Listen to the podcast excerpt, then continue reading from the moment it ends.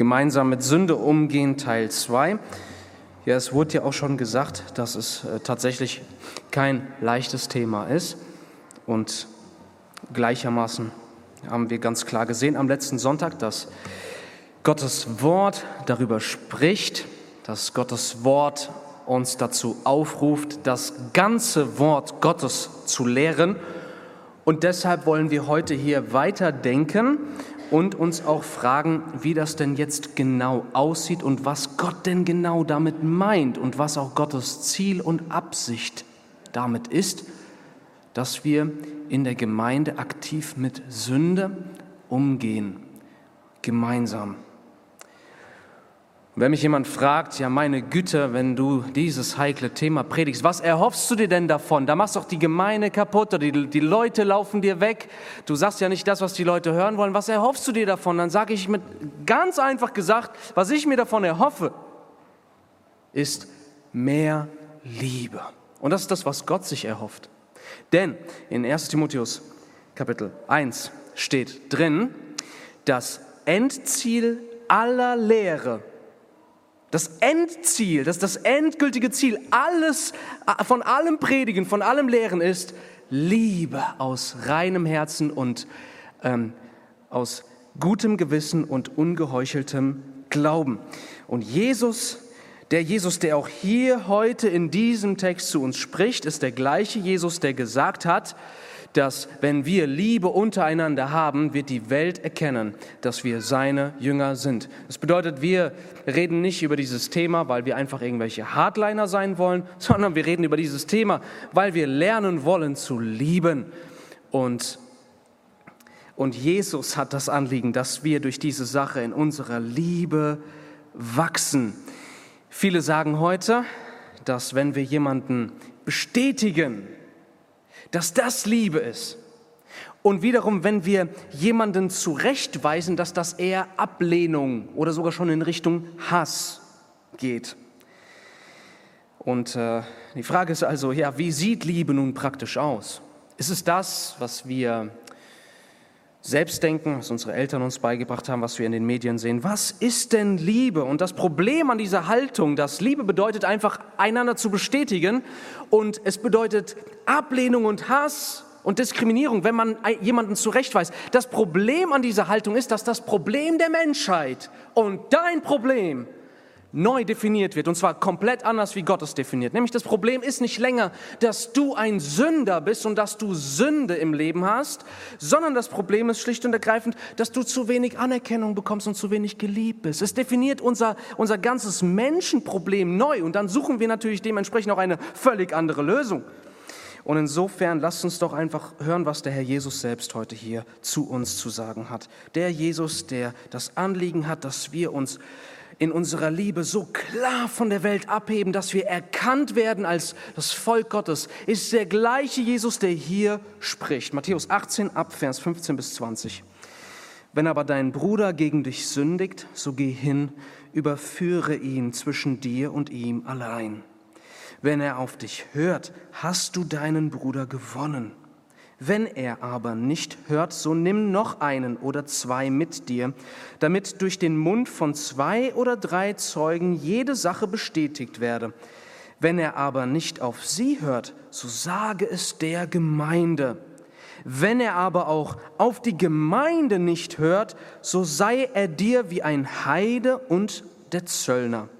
Wahrlich, ich sage euch, was irgend ihr auf der Erde binden werdet, wird im Himmel gebunden sein. Und was irgend ihr auf der Erde lösen werdet, wird im Himmel gelöst sein. Wahrlich, wiederum sage ich euch, wenn zwei von euch auf der Erde übereinkommen werden über irgendeine Sache, welche sie auch erbitten mögen, so wird sie ihnen zuteil werden von meinem Vater, der in den Himmeln ist. Denn wo zwei oder drei versammelt sind in meinem Namen, da bin ich in ihrer Mitte. Das, was Jesus hier zu uns sagt, können wir ganz leicht in zwei Punkten zusammenfassen. Das erste ist der Auftrag zur Reinheit seiner Gemeinde. Quasi bringt in meiner Gemeinde Sünde zurecht oder hinaus.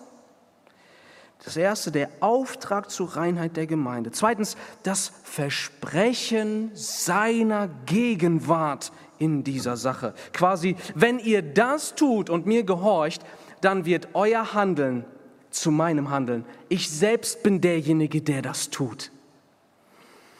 Und ich bin dabei. Also erstens der Auftrag zur Reinheit der Gemeinde. Bringt Sünde in meiner Gemeinde zurecht oder bringt sie hinaus? Das ist die Botschaft, die Jesus hier hat. Lesen wir nochmal den ersten Teil. Wenn aber dein Bruder sündigt, so geh hin, überführe ihn zwischen dir und ihm allein. Wenn er auf dich hört, so hast du deinen Bruder gewonnen. Wenn er aber nicht hört, so nimm noch einen oder zwei mit dir, damit aus zweier oder drei Zeugen Mund jede Sache bestätigt werde. Wenn er aber nicht auf sie hören wird, so, wird, so sage es der Gemeinde. Wenn er aber auch auf die Gemeinde nicht hören wird, so sei er dir wie der Heide und der Zöllner. Also hier ist Jesus der König aller Könige und der Richter der Welt und der Herr und das Haupt der Gemeinde. Und er spricht hier zu seiner Gemeinde. Er spricht hier zu seinen Jüngern. Das bedeutet, wenn du dich fragst, was hat dieser Text mit mir persönlich zu tun, dann kann man ganz einfach sagen, Jesus spricht hier zu dir wenn du dich einen Jünger von Jesus nennst. Jesus, der Herr aller Herren, also von höchster Autorität, gibt es hier einen persönlichen Auftrag für dich, lieber Bruder, liebe Schwester. Und wenn wir uns das anschauen, dann können wir das ganz einfach zusammenfassen. Also erstens, du siehst jemanden sündigen. Frage ist, okay, was bedeutet das genau? Darüber denken wir gleich nach. Du siehst jemanden sündigen. Dein Auftrag ist, gehe hin, ignoriere es nicht und weise die Person auch nicht ab, sondern geh hin und überführe, weise zurecht. Und wenn die Person auf dich hört, hast du sie gewonnen. Wenn sie nicht hört, nimm noch ein oder zwei Geschwister und sprich die Person wiederum an. Wenn sie wiederum nicht hört, stelle die Person vor die Gemeinde. Und wenn sie immer noch nicht auf die Gemeinde hört, so sei die Person dir wie ein Ungläubiger, kurz gesagt. Ich lese diesen Text und ich frage mich, wow, Moment, wo hier in dieser Vorgehensweise ist der Pastor? Wo hier in dieser Vorgehensweise sind die Ältesten oder die Gemeindeleitung? Sie sind gar nicht erwähnt. Ich spiele hier keine Rolle. Ich habe hier kein Mitspracherecht in dieser Sache. Hier spricht Jesus mit dir, nicht mit mir. Er spricht hier mit uns allen als Gemeinde. Und diese Sache wird vollzogen, ohne dass hier irgendjemand großartig zustimmen muss. Denn dieser Auftrag kommt von dem König der Könige. Es ist dein Auftrag und Jesus gibt dir diese Verantwortung. Heute ist in vielen Gemeinden schon so eine Art Klassenchristentum so eingeschlichen, ohne dass man das zugeben würde, offen. Und doch ist es so, dass das Denken vorherrscht, dass so die Pastoren oder die Hochgeistlichen, die Leiter oder diejenigen, die da schon eine Bibelschule besucht haben, das sind die Leute, die die wichtigen Dinge in der Gemeinde machen. Diese, die, die wichtigen Aufgaben, lass die mal lieber so ein bisschen auf Abstand zu den normalen Jüngern von Jesus. Die können das nicht. Die brauchen erstmal eine Ausbildung oder irgendwas dergleichen. Nein, wir sehen hier das komplette Gegenteil, nämlich, dass Jesus Christus jedem Gläubigen, Seist du hoch oder niedrig, hochgebildet oder eher einfältig, sei es, dass du eine hohe Position im Berufsleben hast oder dass du zu Hause bist. Es ist völlig egal. Du bist Teil der Gemeinde, dir gehört dieser hohe Auftrag, nämlich die wichtigste Entscheidung überhaupt, die es in der Gemeinde gibt, nämlich zu entscheiden, wer gehört hier dazu und wer gehört hier nicht dazu. Das ist nicht mein Auftrag, das ist unser aller Auftrag, persönlich von Jesus. Jesus sind alle in seiner Gemeinde von Herzen wichtig. Alle haben Bedeutung. Du hast Bedeutung. Und es zeigt sich auf zweierlei Weise in diesem Text. Erstens, du hast diesen hohen Auftrag. Und zweitens, andere haben diesen Auftrag für dich, wenn du auf Abwege kommst. Und das zeigt, dass Jesus jeder Einzelne wichtig ist. Aber die Frage ist, wie sieht das jetzt tatsächlich praktisch gelebt aus? Denn wenn man den Text jetzt nur einmal liest und dann denkt, oh okay, alles klar, habe ich noch nie gehört, dann legen wir mal los. Und dann kommst du in den Gottesdienst und dann sprichst du mit jemandem und dann sagt die Person irgendwie im Gespräch mit dir, benutzt die, sagen wir mal, ein so leicht unreines Wort. Und jetzt hast du gerade diesen Text gelesen, jetzt denkst du dir, huch, Moment, musste ich kurz unterbrechen. Das war ein unreines Wort. In der Bibel steht, kein unreines Wort soll aus eurem Mund herauskommen. Ich weise dich zurecht. Hörst du auf mich oder nicht? Also ich kann gerne noch ein oder zwei Leute dazu holen, um dich zurechtzuweisen. Also ist das, worum es Jesus hier geht, dass wir so, ein, so äh, in, in, mit dieser wichtigen Frage und Sache umgehen? Will Jesus, dass wir sozusagen hier ähm, geistliche Polizisten werden? Nein, natürlich nicht. Lass uns genau an diesen Text schauen. Erstens, wer ist gemeint? Wer ist hier gemeint? Zunächst einmal erkennen wir, dass es hier heißt, wenn aber dein Bruder sündigt. Wir können es so sagen, wenn aber ein Bruder oder eine Schwester sündigt. Ich habe das schon mehrmals hier vorne gesagt, wenn die Bibel die Brüder anspricht oder vom Bruder spricht, dann bedeutet das nur, dass die Männer in erster Linie und zuerst von Gott zur Rechenschaft gezogen werden. Sie sollen die Initiatoren sein. Sie tragen die Hauptverantwortung, voranzugehen. Deswegen hat Gott auch nach dem Sündenfall Adam gerufen und nicht Adam und Eva oder Eva, die ja zuerst verführt wurde. Nein, Adam hat er gerufen. Und so können wir hier sagen, es geht um Brüder und Schwestern. Wenn ein Bruder oder eine Schwester sündigt, dann sind sie gemeint. Hier geht es nicht um Gottesdienstbesucher. Hier geht es nicht um Menschen, die herkommen, um von Gott zu hören, aber noch gar nicht zur Gemeinde gehören. Hier geht es nur um solche, die sich Bruder oder Schwester nennen. Und da, um das zu bestätigen, können wir auch noch ganz kurz in 1. Korintherbrief Kapitel 5 hineinschauen, denn dort wird das von Paulus äh, quasi bestätigt ähm, und etwas genauer erklärt. Das sagt er nämlich in 1. Korinther 5, Vers, ab Vers 9 ich habe euch in dem Brief geschrieben, dass ihr nicht mit Leuten Umgang haben sollt, die in Unzucht leben. Damit meine ich nicht, dass ihr gar nicht mit solchen Umgang haben sollt, die in der Welt sind als Unzüchtige, sonst müsstet ihr aus der Welt entfernt werden, sondern wenn jemand da ist und sich Bruder nennt, dass ihr mit einem solchen keinen Umgang habt. Das bedeutet, hier geht es die einzigen, die quasi mit Sünde konfrontiert werden auf diese Art und Weise, das sind diejenigen, die zur Gemeinde gehören.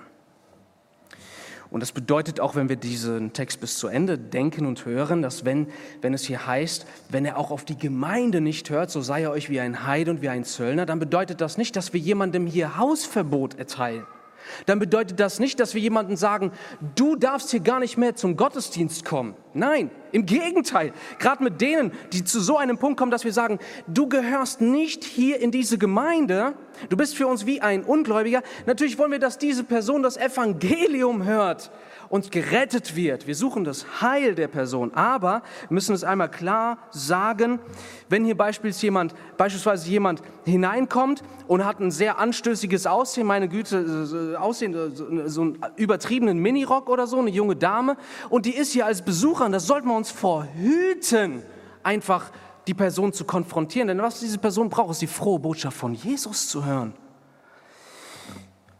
Aber hier sind quasi die Geschwister, die Gemeinde, Brüder und Schwestern gemeint.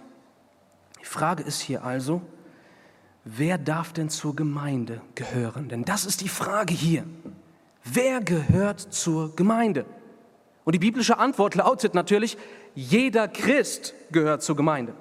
Aber dieser Text zeigt uns, dass wir Christen erkennen können, dieser Text zeigt uns, dass Christsein nicht bedeutet und dadurch sichtbar wird, dass du Gottesdienste besuchst. Denn das denken ja nicht wenige, dass sie quasi dadurch Christen sind und Teil der Gemeinde sind, dass sie die Gottesdienste besuchen, dass sie, meine Güte, lange Gebete halten, dass sie ein positives Bild von Gott haben, dass sie gute Taten vorweisen können und all diese ganzen Dinge. Nein, wir sehen hier, dass Christus uns zeigt, wie wir erkennen können, wenn jemand zwar sagt, ich bin ein Bruder, ich gehöre zu Jesus, aber sein Leben so dagegen spricht, dass wir zu dem Urteil kommen können, du gehörst hier nicht dazu, denn dein Lebensstil widerspricht so sehr deinem Bekenntnis, dass du für uns, dass, dass wir sagen, du gehörst hier nicht zu diesem Leib Christi. Und du bist für uns jetzt wie jemand, trotz deiner Behauptungen, der nicht zu Christus gehört. Und ihr Lieben, das zeigt uns ja wiederum, wie wichtig das biblische Konzept der Gemeindemitgliedschaft ist. Gemeindezugehörigkeit. Denn wenn es so ist, dass man einfach nur hier ein- und ausgeht und niemand hier kennt dich, weder die ältesten Pastoren noch die Geschwister und da ist keine Verbindung, dann kann man das hier gar nicht leben. Die Tatsache, dass man jemanden aus der Gemeinde ausschließt, beweist und bestätigt und, und legt Gewicht auf die Tatsache, dass es wichtig ist, verbindlich und sichtbar zum Leib Christi in einer lokalen Gemeinschaft von Gläubigen dazu zu gehören, damit das hier gelebt werden kann. Das heißt, wir sehen hier quasi, ähm, dass Gemeindemitgliedschaft so, so wichtig ist. Durch den Umgang mit Sünde zeigt Jesus uns, dass ähm, in seiner Gemeinde sichtbar wird, ob jemand zu Christus gehört oder nicht. Also wer ist gemeint? Einzig und allein diejenigen, die zur Gemeinde gehören. Zweitens, was genau meint Jesus jetzt mit Sünde? Und hier geht es eindeutig nicht darum, dass wir, wie ich es schon gesagt habe, so eine Art geistlich, zu geistlichen Polizisten mutieren. Oh Gott, bewahre vor so einer Mentalität in unserer Gemeinde. Es geht hier nicht darum, den Balken im anderen Auge zu sehen, während du den Splitter in deinem Auge übersiehst.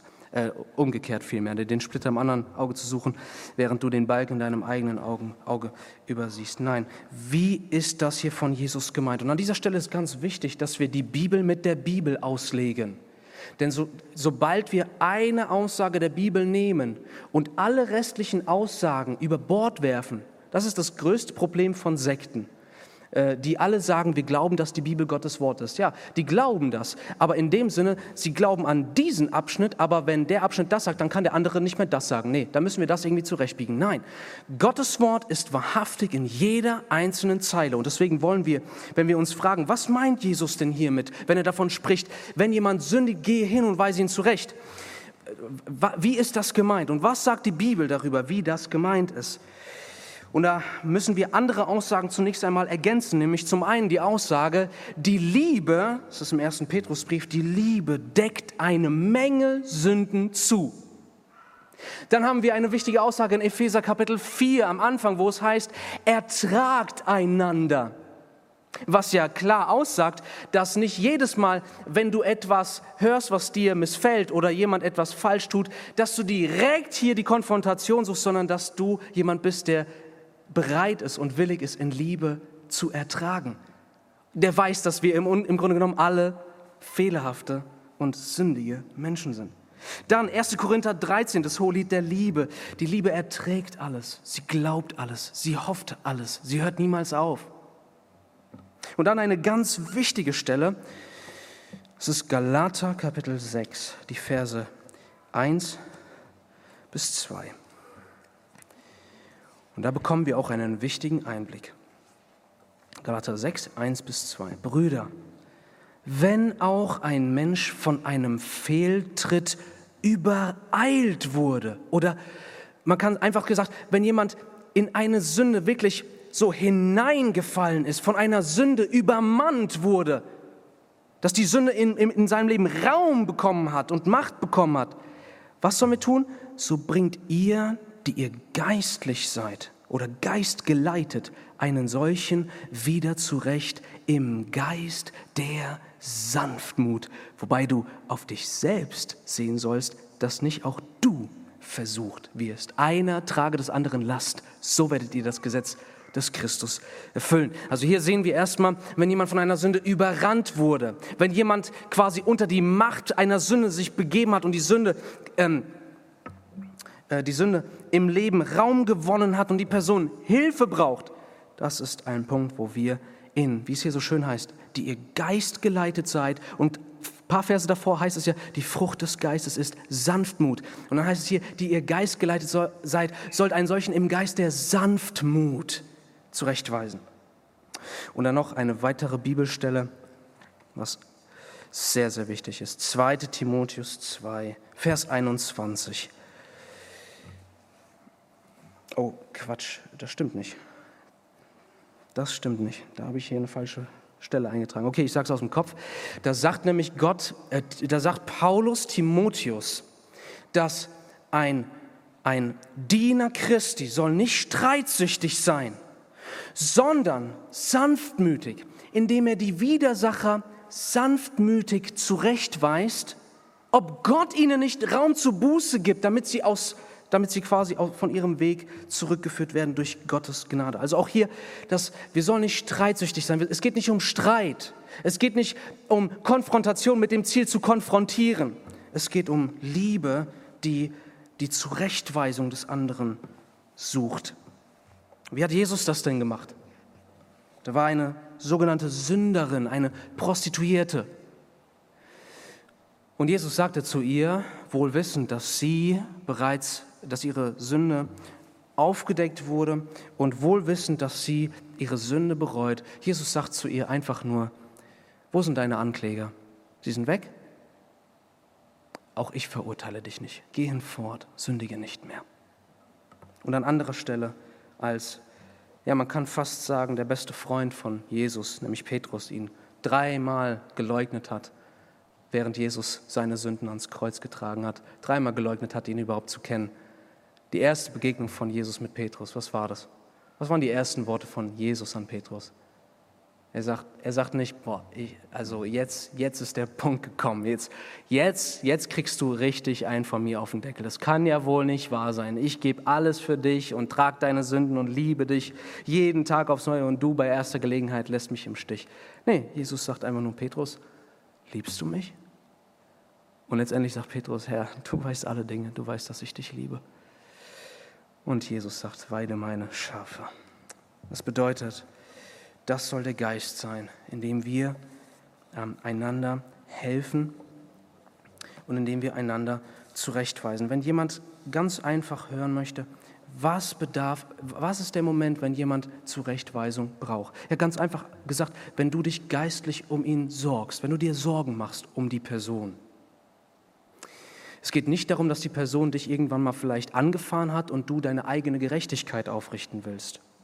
Darum geht es nicht. Es geht darum, wie es hier im Text heißt, und das führt uns ja schon zum nächsten Punkt, was ist das Ziel der Sache? Den anderen zu gewinnen. Es ist ein Liebesakt, bei dem du quasi mit deinem Ego gar keine Rolle spielst, sondern in dem du jemanden suchst und die Wiederherstellung seiner Beziehung zu Gott und so auch der Segensfülle Gottes im Leben des anderen suchst. Es ist ein sich hingeben für den anderen.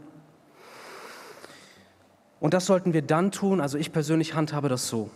Einfach um, weil, weil ich denke, es ist auch wichtig hier äh, zu versuchen, äh, praktische Prinzipien an die Hand zu geben. Wenn ich sehe, dass jemand beispielsweise, der mit mir zusammenarbeitet in gewissen Punkten, und dann haben wir eine Besprechung, die Person kommt eine halbe Stunde später, da sage ich nichts. Wenn die Person allerdings dreimal hintereinander zu spät kommt, und ich sehe, dass hier eine Tendenz sichtbar wird, dass das kein, kein einfach eine einmalige Sache war, sondern dass hier etwas sichtbar wird, eine Lebenshaltung, dann ist der nächste Schritt, ich spreche es nicht an, ich bringe das im Gebet vor Gott, ich bete für die Person, dass Gott es ihr klar macht und gucke auch, dass ich nicht von meinem Ego getrieben bin, wenn ich jemanden darauf anspreche, nach dem Motto, es ärgert mich, dass du zu spät kommst, sondern das Herz vor Gott zuzubereiten um wirklich das Wohl des anderen zu suchen. Ich werde niemals in meinem Leben eine Zurechtweisung vergessen. Ähm, seit dieser Zurechtweisung, die jemand mir erteilt hat, bete ich, dass ich doch die Gnade von Gott bekomme, andere so zurechtzuweisen. Da war ich, das war gerade die Anfangszeit meiner Bibelschule, das ist knapp zehn Jahre her, ein bisschen weniger, und da ruft mich plötzlich mein Lehrer zu sich ins Büro. Und er spricht, er, er kommt ganz freundlich auf mich zu. Und ich hätte nie gedacht, dass jetzt gleich eine Zurechtweisung erfolgt. Es war, es war total frei, die Atmosphäre. Es war kein Druck. Es war nicht so, dass er befangen war, dass er wie so ein Fass war, was kurz vorm Überlaufen ist, sondern er sagt, hey, komm noch mal kurz mit mir. Und dann setzt er sich, er holt seinen Stuhl von hinter dem Tisch vor, stellt seinen Stuhl neben meinen, kommt nahe zu mir und sagt, du, darf ich mal eine Sache ansprechen, die mir sehr auf dem Herzen liegt für dich. Und, und, und ich habe mich so geliebt gefühlt in, in, diesem Moment.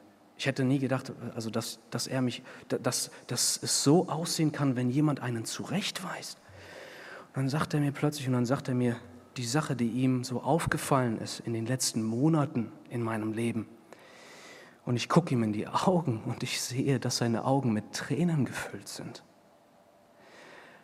Und es war so eine Atmosphäre, dass als mir klar wurde, er hat etwas mir zu sagen, was in Richtung Zurechtweisung geht. Ich war so offen von ihm zurechtgewiesen zu werden, dass ich fast schon ihn unterbrochen und gesagt habe, Bruder, was auch immer du zu sagen hast, was mache ich falsch? Ich will es verändern, bitte sag es mir nur. So habe ich mich geliebt gefühlt von ihm. Und er hat es mir gesagt und in den Tagen und Wochen danach hat Gott es mir klar gemacht. Denn dieser Gedanke und wie er mir das gesagt hat, das hat mich so gefesselt, weil ich mich so geliebt gefühlt habe von diesem, von diesem Mann, von diesem Lehrer, von diesem Bruder, dass es mir wertvoll war, was er mir gesagt hat. Und er war völlig frei von, da, davon, wie ich darauf reagieren würde. Er war völlig frei. Er war da wirklich als Botschafter von Christus. Das war ein Matthäus 18-Moment für mich persönlich in meinem Leben. Und das Letzte, was ich dazu sagen will, ist, ich frage mich, wer ich heute wäre ohne diese Zurechtweisung. Denn es ging um eine große Sache in meinem Leben. Um eine große Sache. Kurz gesagt Stolz, der sich in verschiedenen Dingen klar in meinem Leben offenbart hat. Meine Güte. Ich meine, natürlich, der, der Kampf gegen den Stolz endet erst, wenn wir nach oben gehen in unsere Heimat. Aber meine Güte, war ich ein hochnäsiger Typ. Ähm, bevor er mir das gesagt hat. Und ich bin so dankbar. Und was für ein Segen ist es gewesen, dass dieser Bruder mich gewonnen hat. Denn Gott widersteht den Stolzen, aber den Demütigen gibt er Gnade. Und das hat es in meinem Leben bewirkt. Also was ist das Ziel? Das ist die dritte Frage. Das Ziel ist gewinnen, nicht konfrontieren.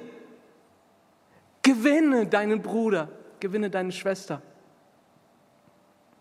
Normalerweise gehen Gemeinden in das eine oder andere Extrem. Das eine Extrem ist, also wir sprechen hier nicht über Sünde. Wir konfrontieren hier niemanden. Und das andere Extrem ist, bei uns gehen wir streng mit Sünde um. Und dann geht das andere Extrem, nämlich alle Leute haben so riesen Balken in ihrem Auge, dass sie gar nicht sehen, wie falsch das ist, wenn sie so handeln. Das Problem, wenn Gemeinden sagen, also bei uns darf jeder so sein, wie er ist. Wir konfrontieren niemand mit Sünde. Wisst ihr, was das Problem davon ist? Erstens, man pervertiert das, was Gott Liebe nennt. Zweitens, man sagt damit eigentlich, in Sünde zu leben, in Sünde zu leben, finden wir nicht so schlimm, wie, wie jemanden, äh, wie, sorry, in Sünde zu leben, finden wir bei uns nicht so schlimm, wie wenn jemand uns auf unsere Sünde anspricht. Es ist schlimmer, mit Sünde konfrontiert zu werden, als in Sünde zu leben? Dein Ernst? Nein. Und das andere Extrem ist, wie absurd ist es, wenn du deinen Bruder oder deine Schwester gewinnen willst und du gehst in einem Geist des Stolzes und des auf den anderen Herabblickens und vielleicht auch mit Wut geladen auf den anderen zu und während du ihn auf seine Sünde ansprichst, versündigst du dich gegen den gleichen Gott gegen, gegen den die andere Person deiner Meinung nach gesündigt hat. Wie absurd ist das denn? Dann zeigt das ja, wenn, wenn wir so in so einem Geist einander konfrontiert, dass es uns überhaupt nicht darum geht, den, den Segen im Leben des anderen zu suchen, sondern eher unsere Gerechtigkeit aufzurichten. Der hat mich angebaggert und das sage ich ihm jetzt mal klipp und klar ins Gesicht. Nein, das ist nicht, wovon Jesus hier spricht, lieber Bruder, liebe Schwester. Wovon Jesus hier spricht, ist, dass es dir einzig und allein darum geht, dass der Bruder, die Schwester gewonnen wird. Und zwar für die Gemeinschaft und mit den Gläubigen und für die Gemeinschaft mit dem lebendigen Gott. Denn das sagt uns die Bibel. Unsere Gemeinschaft ist mit dem Vater und mit dem Sohn. Und wenn wir im Licht wandeln, wie er im Licht ist, so haben wir Gemeinschaft miteinander und das Blut seines Sohnes Jesus Christus reinigt uns von aller Ungerechtigkeit. Das bedeutet, bitte lasst uns nicht das Extrem und nicht das Extrem hier kultivieren. Lasst uns in einem Geist der Liebe, den wir vorher im Gebet persönlich bei Gott errungen und vom, durch den Heiligen Geist empfangen haben, wirklich in Liebe einander, ähm, einander suchen und zurechtweisen. Vier Kernfragen sollte sich jeder stellen, wenn er sich fragt, ist es richtig, jetzt die Person auf diese Sache anzusprechen? Erstens, bist du Christus gehorsam? Ist die erste Frage, die du dir stellen solltest.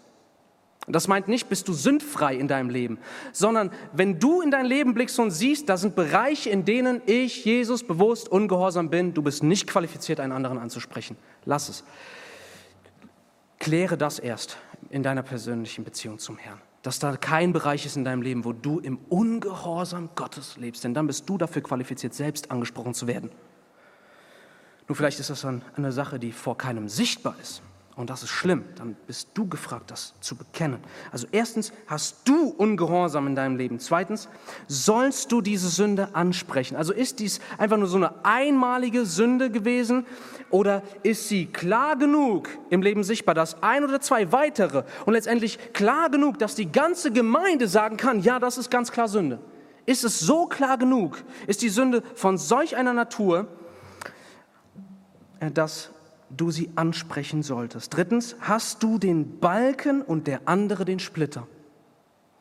Das ist die Demut, die du brauchst, um mit jemandem zu sprechen. Weil das hat Jesus gesagt, entferne den Balken aus deinem Auge und dann kannst du den Splitter aus dem Auge des anderen entfernen. Siehst du den Balken bei dir und den Splitter beim anderen, wenn du dazu Ja sagen kannst, dann darfst du die Person ansprechen. Also erstens hast du selbst Ungehorsam, zweitens sollst du diese Sünde ansprechen und drittens hast du den Balken und der andere den Splitter. Gemeindezucht ist, und ich hoffe, dass, das, dass wir das hier einfach ganz klar sehen, Gemeindezucht ist nichts anderes als gelebte Liebe oder ein Teil von gelebter Liebe. Liebe zum einzelnen Menschen, der gewarnt und zur Umkehr geführt werden muss. Liebe zur Gemeinde, damit die schwächeren Schafe geschützt werden. Denn in dem Moment, wo man hier einfach Sünde heranwachsen und florieren lässt, was tun wir damit mit Leuten, die hier neu gläubig werden? Was für, eine Kulti was für eine Kultur leben wir ihnen vor und lassen wir zu, dass es ihnen vorgelebt wird, dass sie falsch geprägt werden?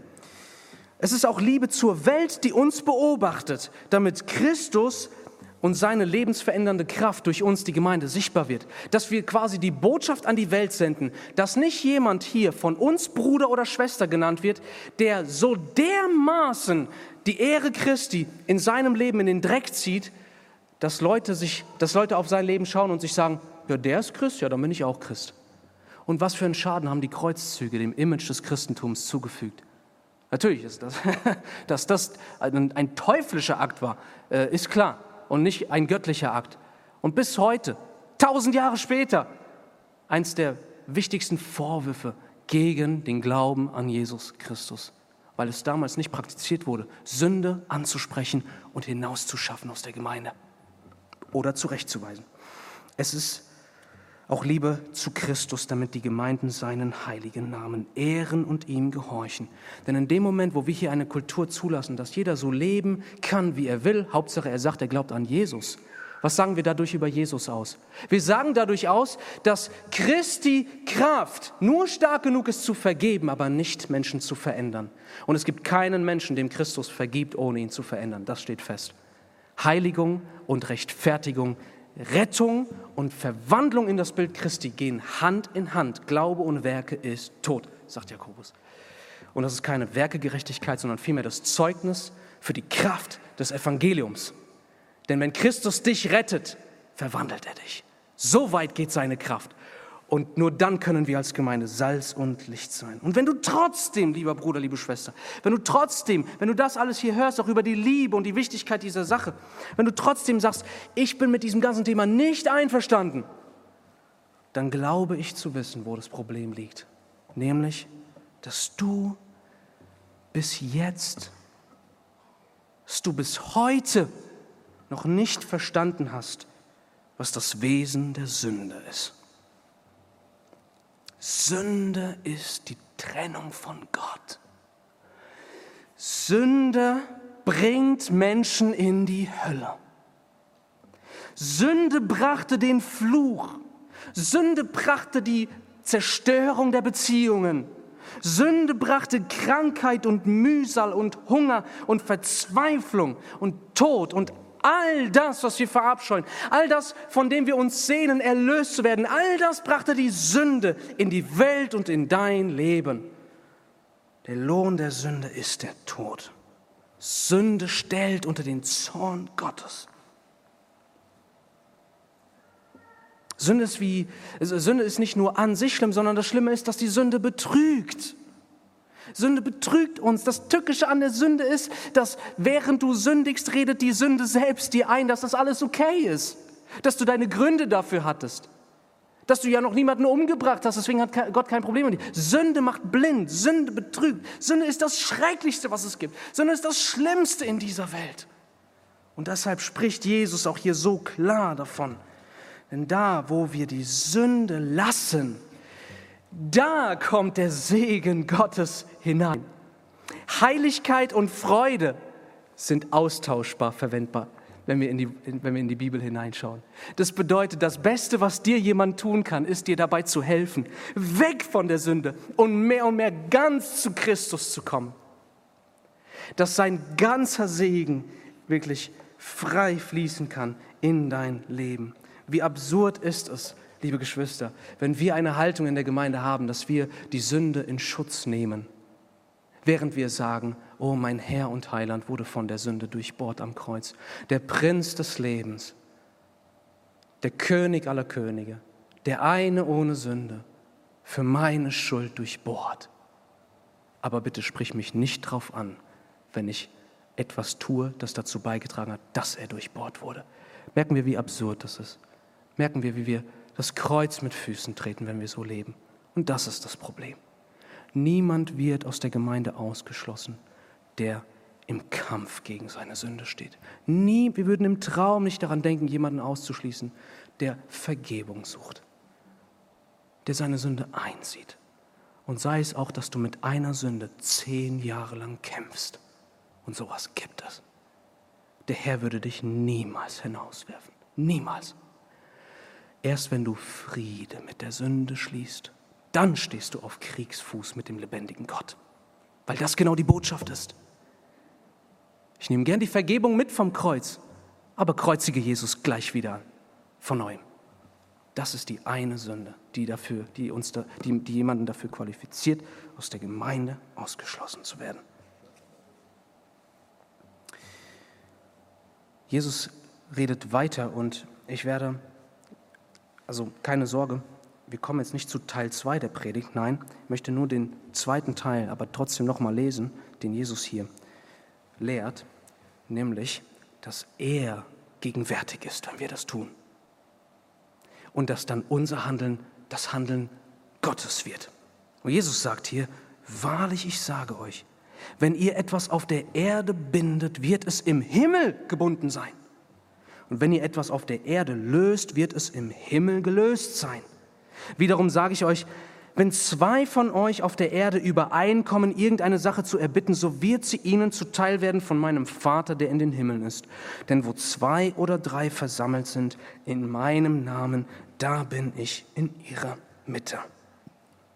Jesus sagt uns hier, dass da, wo wir diese Sache treu und im Gehorsam und von Liebe angetrieben ähm, in der Gemeinde umsetzen, dann ist das eine der stärksten Verheißungen in der ganzen Schrift für die Gegenwart Gottes in dieser Sache. Denn da, wo wir mit Sünde so umgehen, wie der Herr der Gemeinde es uns sagt, da wird Jesus es uns spüren lassen, dass er mitten unter uns ist. Da wird Jesus uns wissen und erfahren lassen, dass wenn wir das tun, dass der lebendige Gott hier in dieser Gemeinde am Wirken ist. Und dass dies ein Akt des Himmels ist, wenn wir sagen, du bist ausgeschlossen aus dieser Gemeinde und dass es gleichermaßen ein Akt des Himmels ist, wenn wir sagen, wenn jemand umkehrt und sagt, es tut mir leid, ich möchte zurück zu Jesus, dann ist es ein Akt des Himmels, wenn wir sagen, deine Sünden sind gelöst, Christus hat dir vergeben, du bist umgekehrt, du bist ein Kind des allerhöchsten Gottes, dann ist dies ein Akt des Himmels, ein Akt Gottes. Und dass das, was die Gemeinde tut, sofern sie es im Gehorsam schriftgemäß tut, dass dies ein Akt Gottes ist, den er letztendlich vollzieht, vollzieht. Das ist ein weiteres Indiz, wie, wie viel Gewicht Gott darauf legt, fest zur Gemeinde dazuzugehören. Und hier sind einige, die, die ähm, auf der Suche nach einer festen Gemeinde sind. Hier sind noch einige, die uns schon Jahre besuchen, wirklich einige. Und ich will euch einfach Mut machen, ihr Lieben, dass ihr doch dem Herrn Jesus Christus, weil ihr ihn doch liebt, dass ihr den Herrn Jesus Christus folgt und dass ihr Mitglied einer Gemeinde werdet. Dass das in eurem Leben ausgelebt werden kann. Ich komme zum Schluss. Was zeigt Jesus hier von sich? Und das ist vermutlich das Wichtigste, was wir hier sehen können. Jesus zeigt uns seine Liebe. Jesus zeigt dir seine Liebe, denn er zeigt dir, dass er deinen Glauben bewahren möchte. Und Jesus bewahrt deinen Glauben nicht einfach aus dem Himmel oder vom Himmel her, sondern Jesus hat ein Mittel dazu bestimmt, dass dein Glaube hier bewahrt bleibt, nämlich die Gemeinde, die für deine geistliche Fürsorge Verantwortung trägt. Das ist das Mittel. Aber Jesus setzt das ein, weil er deinen Glauben bewahren will. Er hat dich gerettet und er wird dich bewahren. Aber das tut er mit einem Werkzeug und das ist seine lebendige Gemeinde, sein Leib. Das Zweite ist, Jesus zeigt seine Liebe dadurch, dass er dir durch diesen Text zeigt, wie gefährlich die Sünde ist. Er zeigt dir hier, deswegen, Jesus sagt ja hier nicht einfach, Leute, passt auf mit der Sünde, haltet euch davon fern, dann wird alles gut. Nein, Jesus zeigt uns vielmehr diese, diese, Betru diese ähm, diesen Betrug und diese Betrugsqualität der Sünde, dass kein Christ, kein wiedergeborener Christ ist von dieser Gefahr ausgenommen, durch die Sünde in seinem Leben betrogen zu werden. Du kannst betrogen werden von deiner Sünde, ja du. Und deshalb liebt Jesus dich so sehr, dass er hier zeigt, du sollst andere zurückholen und du sollst auch andere einladen, dass sie dich zurückholen. Denn du kannst betrogen werden. Aber Jesus zeigt uns hier, wie sehr er uns liebt, dass er uns zeigt, wie gefahrvoll die Sünde ist.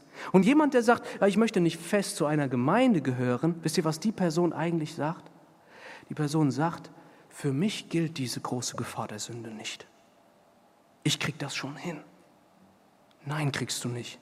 Und bitte nicht falsch verstehen, wenn jemand eine Gemeinde kennenlernt, ja, dann, dann ist das wunderbar und das braucht auch Zeit. Ich will hier keinem Druck machen, aber gleichzeitig, gleichzeitig zeigt ja dieser Text selbst, dass es so wichtig ist, dass, man, dass wir fest verwurzelt sind in der Gemeinde. Und das Letzte, was Jesus uns hier von seiner Liebe zeigt, ist, dass er hier auch sein Erlösungswerk offenbart.